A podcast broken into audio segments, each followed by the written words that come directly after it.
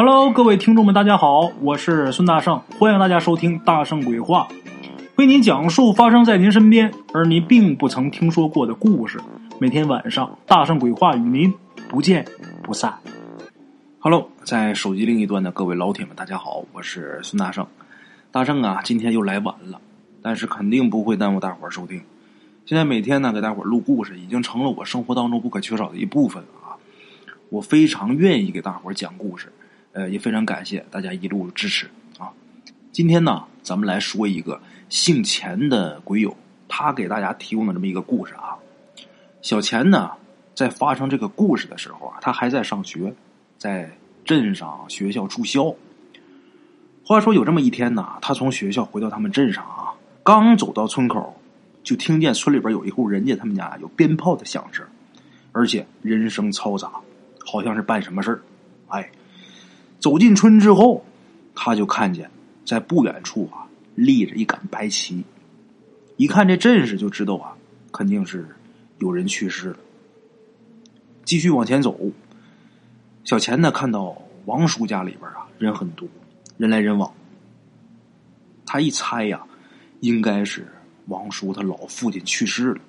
哎，咱们说王叔他老父亲啊是一个老党员，这个人呐。为人很好，刚正不阿，在镇上啊名气很大，算得上是一位德高望重的老人。哎，话说呢，小钱呢一直是在学校住校，很少回村里边啊。他也不知道王爷爷的具体情况，反正给他的感觉啊，平时之前看到王爷爷，他这身体还挺硬实的，那怎么这么快就去世了呢？想不明白，先回家，回到家呀，家里边没人。他就心想，他爸妈肯定也是去王叔家去帮忙去了。一个村里边啊，谁家要是有个红白喜事那附近的人肯定都会去帮忙。小钱呢，他自己有钥匙，把门打开之后，把这书包放好，也去王叔家。王爷爷确实是去世了，而且这会儿已经装进棺材了。小钱呢，没有见到王爷爷这个遗容，有点失落。王爷爷生前呐。对村里边的小朋友都很好，他们是一个村的嘛。小时候，小钱呐，经常是到王爷爷家门前呐来玩那么咱们说呀，王爷爷给小钱印象最深的就是他总牵着一匹马。哎，他家这马呀个头很小，小马比驴呀也大不多少。嘿，那时候王爷爷最大的乐趣啊，就是每天牵着这匹小马，在自家门前这个地里啊，还有路边放马。哎，这小马吃草，哎，几乎每天小钱都能看见王爷爷出来遛马。咱们都知道啊，这人老了，一般的重活他就干不了了。但是老人呢也闲不住，总想着想干点自己力所能及的。像王爷爷他们家，这个马的事儿他自己全包了，这样的话不用年轻人操心这些琐碎的事儿。哎，他这也算是干点力所能及的。帮家里边点忙，咱们都知道这老人呢都有这种心情。咱说这一辈子啊，干一辈子活，突然间说你老了，让你闲下来养老，这人呐反而闲不住。年轻的时候累的时候，总想着我什么时候能歇一歇。真让你歇下来的话，你反而不自在。我不知道大家有没有这个体会啊？当然我还没有老，但是我看别的老人都是这样。你要是给他点活干的话，这老人呐。反而这个精神会很好，因为他每天有事干，他精神能集中。如果说你要是没给他活干，就让他在家闲着，这人死的很快。我说这话，我不知道大伙相不相信啊？有的好朋友可能会否定我这个说法，有的好朋友可能会想啊，那整天闲着那多好，那还能死得早？不信你就品，你看你身边的老人，他有活干，有事干，能挣钱的，可能活了。你一让他闲下来，什么都不干呢，说来病就来病，就没有病啊，硬闲出病。你品去吧，你细吧去吧。王爷爷啊，他在他去世的前一天啊，他还牵着马出去吃草。回来以后呢，王爷爷就跟他儿子王叔就说：“就说呀，哎呀，咱家这个马呀，真是一匹好马呀，儿啊，咱家这马呀。”就一直喂着，啊，说不定哪天呢，还能有大用处呢。哎，老爷子说这么一句，他儿子王叔心想啊，哪有什么大用处啊？现在好马都没用了，何况这马长得就这么小。现在村村都通公路了，条件也好了，谁家没事用马驮东西？种地也都用机械了，用不着这玩意儿了。哎，要不是因为老爷子闲着没有事啊，让他放放马，王叔早就把这匹马卖了。他心里边这么想，但是王叔挺孝顺，他嘴上可没说，答应着自己爹啊，答应王爷爷，就说好好好，喂着喂着啊。结果当天晚上，王爷爷睡下去之后，第二天就再也没醒过来，走得很安详，没遭罪，没受什么折磨。哎，这就得算是喜丧。咱们说人活一世啊，谁都逃不过死，能安详的离世，这就得算是好事。哎，因为是喜丧，所以说家人呐也没有特别悲伤。那么咱们说王爷爷这个丧礼结束以后，王叔他就打起这匹马的主意了。要是放在以前呢，家里边有一匹马，不仅自家用着方便，还能帮别人啊运点东西啊，呃，挣点车脚钱。但是现在不一样了，公路修了，家家户户的啊都有摩托车。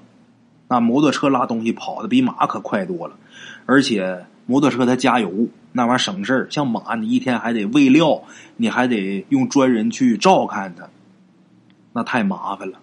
以前王爷爷活着的时候没事啊，伺候这匹马，给老爷子找个事儿干，挺好。这会儿老爷子没了，这马呀就实在是不能留了，因为每天都有自己的事要干，不能单独再拿出精力、拿出时间来照顾这匹马。所以王叔啊。就想把这匹马卖了，想要卖马，这消息出去以后啊，很快就有人上门来了。那我说，这马都没人用了，怎么这么好卖呀？那是好卖。来的这位啊，是个屠户，这人姓梁，叫梁二。梁二这一辈子就是杀猪宰牛，在村里边宰杀干净以后，运到镇上去卖钱。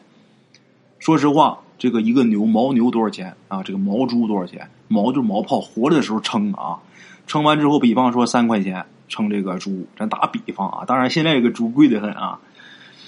比方说这个猪三块钱，毛猪，他收拾完之后，这个肉卖七八块钱，去掉这个下水的分量啊什么的，它也赚钱。这个下水还能卖钱呢，哎，专门做这个屠宰的生意。哎，他听说王叔叔家要卖马啊，他就心想。他们这个地方啊，没有什么稀奇的东西。咱说这牛肉啊，就算是好东西了。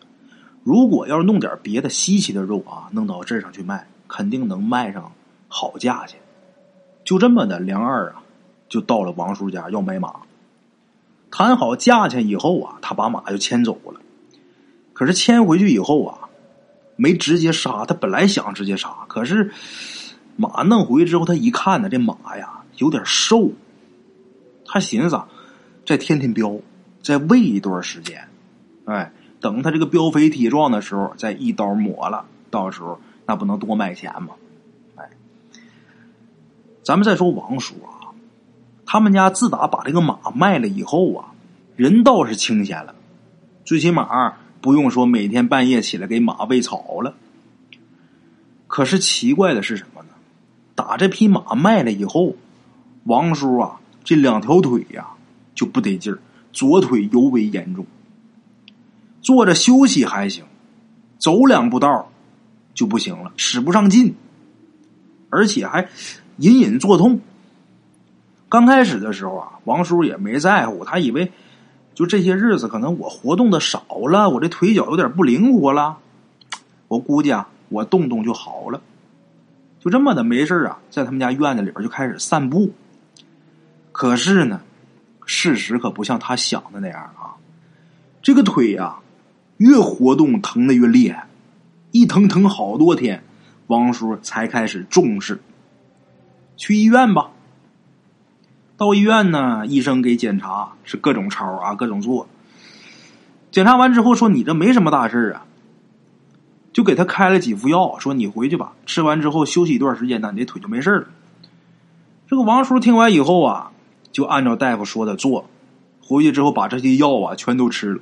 吃完以后，又过了一个星期，这腿还是没有任何好转，而且啊，这会儿疼跟之前不一样了，这会儿疼的都受不了了，之前还能受住呢。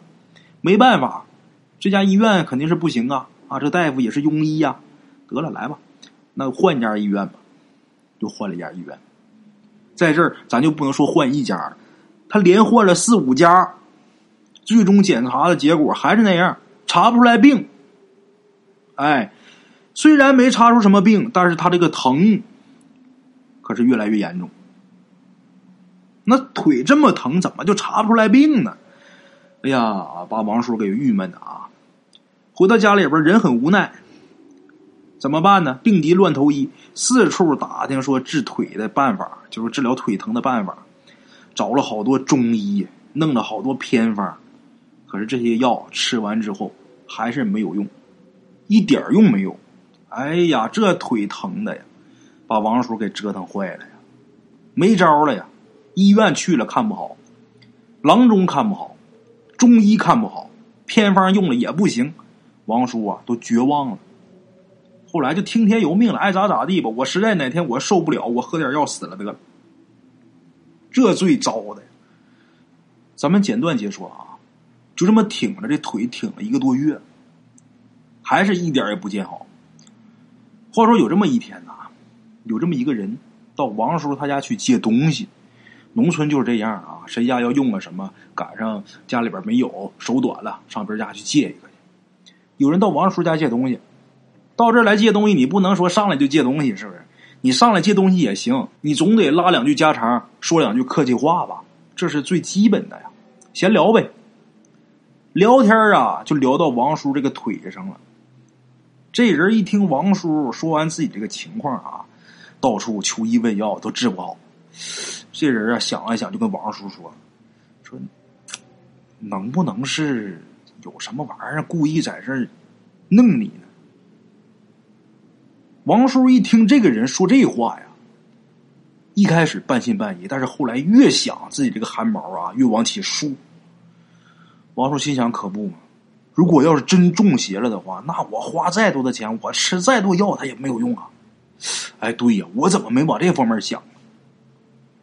这个时候来借东西这个人呐，就跟王叔说，就说咱们村附近的大柳树，再往北刘北村有这么一位老先生。这老先生啊，能掐会算，听说是能治病救人，会什么奇门遁甲啥的，反正都都都行，样样精通。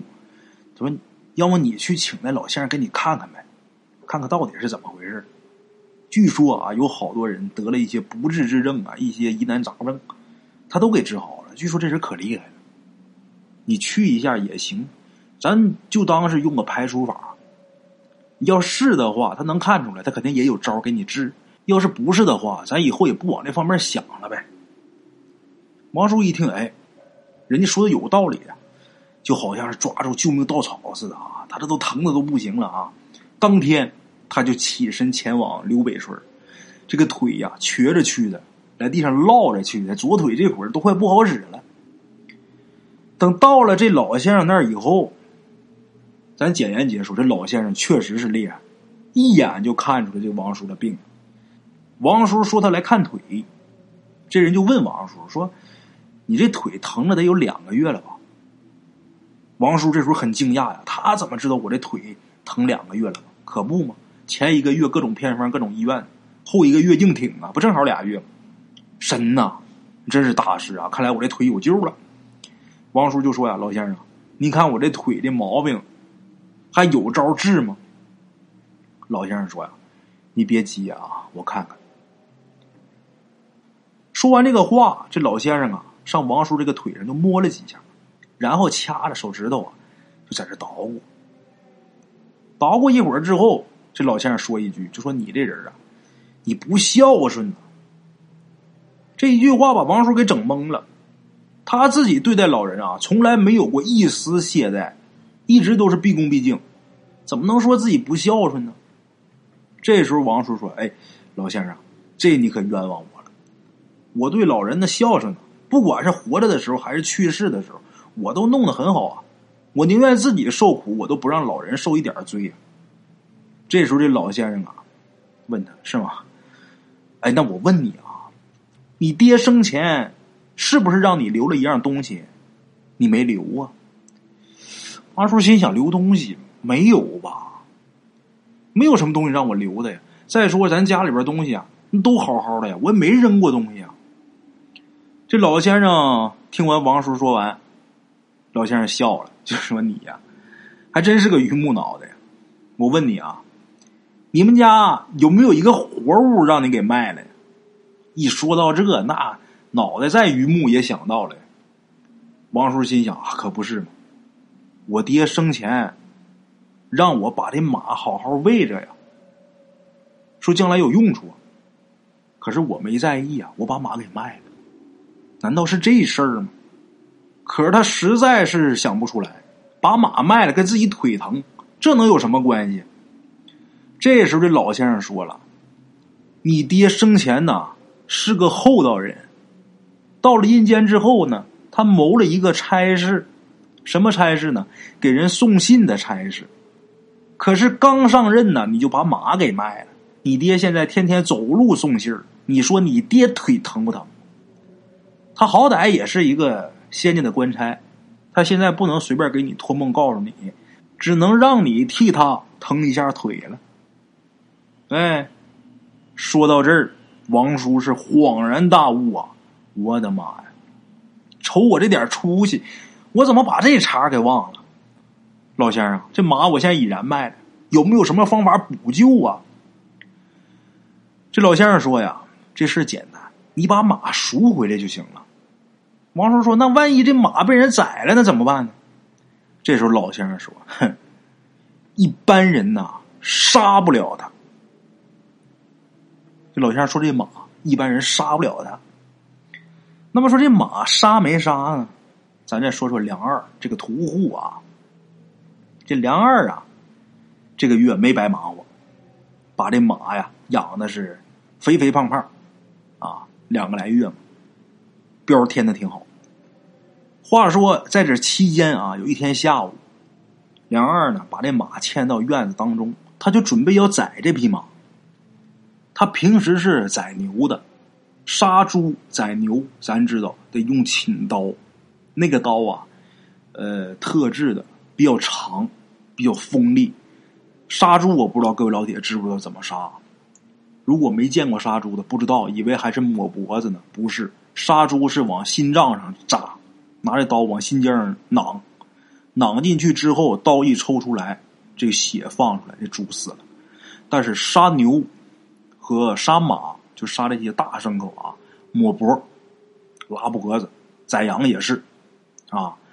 他这有杀牛的刀，梁二拿这刀要杀这匹马，把这刀磨的分分的啊，特别锋利。等他拎着这把刀走到这个马身边的时候。这个马突然是一声长嘶，然后就开始挣扎。还没等这梁二靠近呢，这马两条腿弹起来之后，一蹄子就把梁二给蹬出去了。梁二在地上啊直打滚好在这会儿马是拴着的，这一下没踢着要害。如果踢着要害，这一脚好嘛要命了。把梁二气的呀，打地上爬起来，那就气坏了，心想：你个畜生啊！今天我非得让你下汤锅不行。他是干嘛的呀？他这一辈子都是杀牛、宰羊、杀猪，他不怕这个呀。把这刀捡起来啊，恶狠狠的冲着这个马就去了。到跟前之后，把这刀拎起来，又要杀的时候，这时候怪事出了啊！就是本来天挺好的，突然间呢，一个闪电下来，随之而来的就是咔嚓一声炸雷。那么说梁二让雷给劈了吗？没有，那劈就劈胡巴了。这个雷一响，梁二就觉着啊，自己手里边拿着这把刀，就好像是导电了似的。他手一麻，结果这刀啊就扔地上了。然后他自己呀往后退两步，也坐地上，心想这怎么回事啊？感觉好像过电了似的。你说？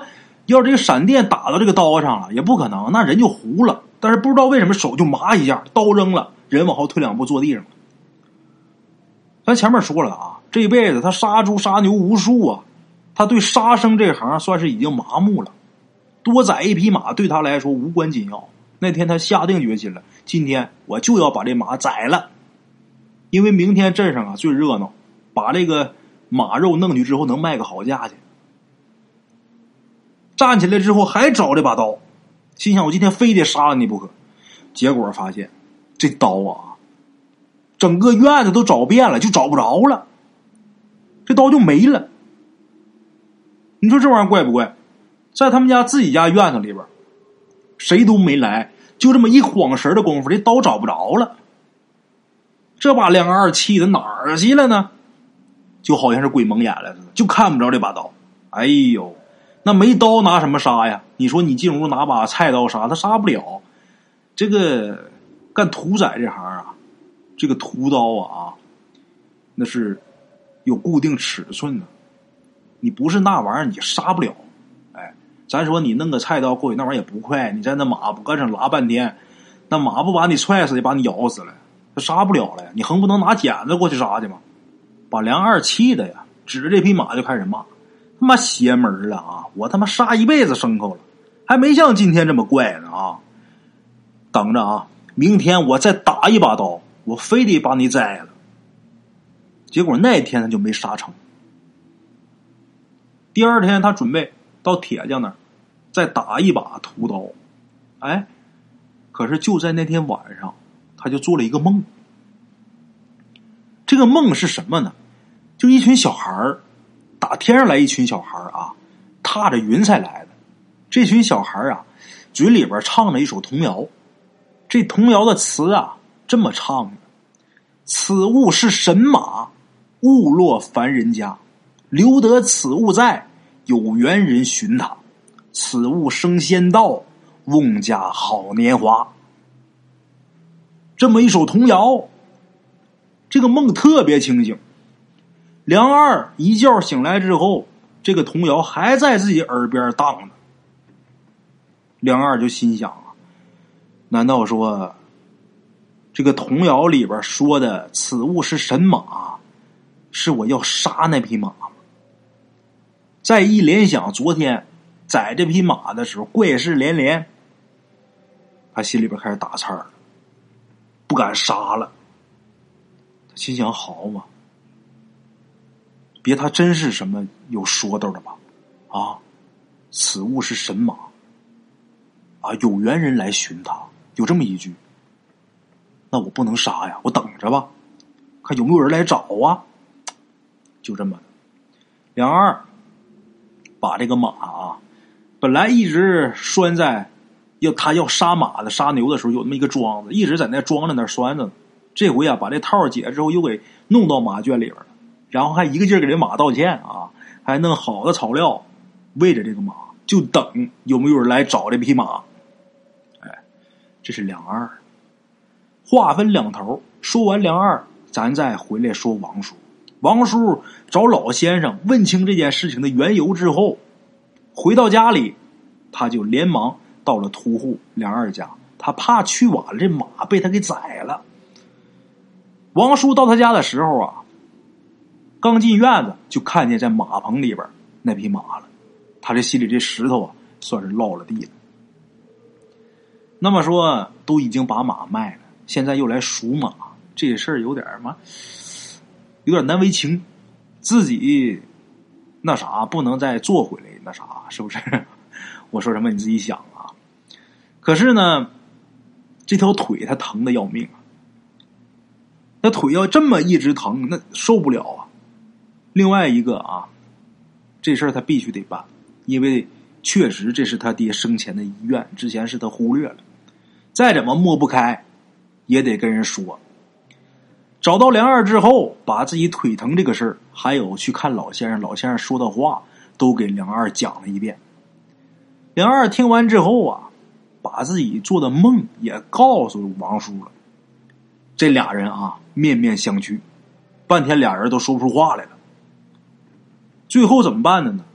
王叔多花了一千块钱，把这匹马又赎回来了。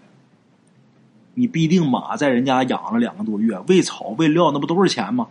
另外一个你都已经卖了，这会儿你又往回赎，你多给点钱你应该。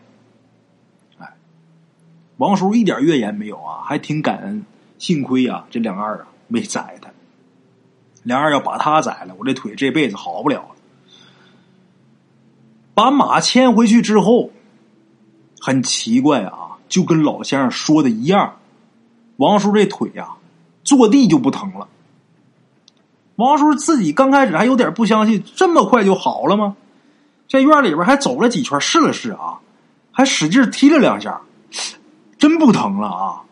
王叔心想：这老先生真神啊！就在这个马牵回来那天晚上。王叔他们这个村里边那狗啊，不停的叫。一开始大家以为这是有陌生人过路，所以村里这些狗啊撵着叫。可是这些狗叫了叫了，突然间啊，全都跟哑了似的，一声都没有了。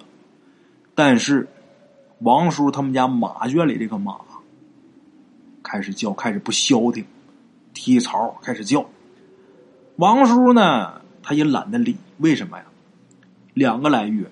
就没睡过好觉，那腿疼的呀。两个来月没睡过好觉，今天可算是舒坦了啊，睡得可香了。听没听这个马叫都是两回事他就没起来，没管。但是那天晚上啊，他做了一个梦，什么梦呢？不但王叔做了啊，王婶也做了，两口子都做这么一个梦。梦见什么了呢？梦见王老爷子。骑着一匹金光闪闪的高头大马，回头朝他们挥手微笑。醒了之后，俩人一说这梦，俩人都觉得挺奇怪啊。起来吧，起来第一件事老伴儿做饭，王叔得先喂马呀。上这马圈，结果到马圈一看，这匹马已经死了。王叔结合昨天晚上他做的这个梦。还有今天马死的这个事实，王叔高兴了。王叔心想：这一定是自己老爹王爷爷、王老爷子来把这马给牵走了。王叔心想：行了，我这腿呀再也不用疼了。哎，那么说这个故事的结局挺美满，但是还有一个事儿啊，这匹死马怎么办呢？咱说这个马肉啊，可不老少，那也挺金贵的啊。这马死了，就是不卖这肉，咱自己吃行不行啊？王叔两口子没敢贸然动手。王叔先去北柳村问了一下那老先生，就说这马能不能吃？别我吃完之后再有什么事儿，到时候已经消化了，你再让我复原，我做不到。结果那老先生告诉他呀：“你别吃了。其实这马的这个死马肉啊，你吃了倒无所谓，没什么事儿。但是这匹马的肉，你吃不了。”为什么煮不烂？你怎么烀你烀不烂？这先生说：“不信你就回去试试去。”王叔一听说，那必然是这个马与其他的马与众不同呗，是不是？我就别试了，在咱家也养这么些年了，得了，我也就别吃这口肉了。就这么的，在王老爷子生前总放马的那块地，王叔啊挖了一个大坑，把这匹马呀给埋了。啊好了啊，各位听众老铁们，故事啊，今天就说到这儿了啊。今儿又晚了啊，又耽误大伙儿听了。嗯，我不知道各位老铁们是怎么听到大圣鬼话的啊？大圣鬼话这一晃就五百来集了。昨天有一个听众给我发微信啊，我觉得挺有意思的。他说：“大圣啊，今天我遇着大圣鬼话鬼友了。”我说：“怎么遇着了？”他说：“就是那哥们儿听着大圣鬼话就进来了啊。结果我我俩一聊还挺好的，他们家应该是开什么商店的啊。”他说：“然后最后我送了他一个打火机。”我说：“啊，感情好啊！这这以后大伙一定要多听大圣鬼话，知道吗？听大圣鬼话有好处啊！你上超市，人家送打火机呀，这天大的好处啊！好了啊，今天故事就到这儿，明天同一时间大圣鬼话不见不散。”路边的茶楼，人影错落，用声音细说神鬼妖狐。用音频启迪人生，欢迎收听《大圣鬼话》。Hello，大家好，我是主播呀。跟着吃完了饭，然后就回到自己的课室上啊。回到课室有喜马拉雅、百度搜索“大圣鬼话”，跟孙宇、孙大圣一起探索另一个世界。那天山女子独守空城，也只是感谢鬼友们，感谢鬼友们，感谢鬼友们一路陪伴。大圣鬼话，见字如面。欲知后事如何，且听我下回分说。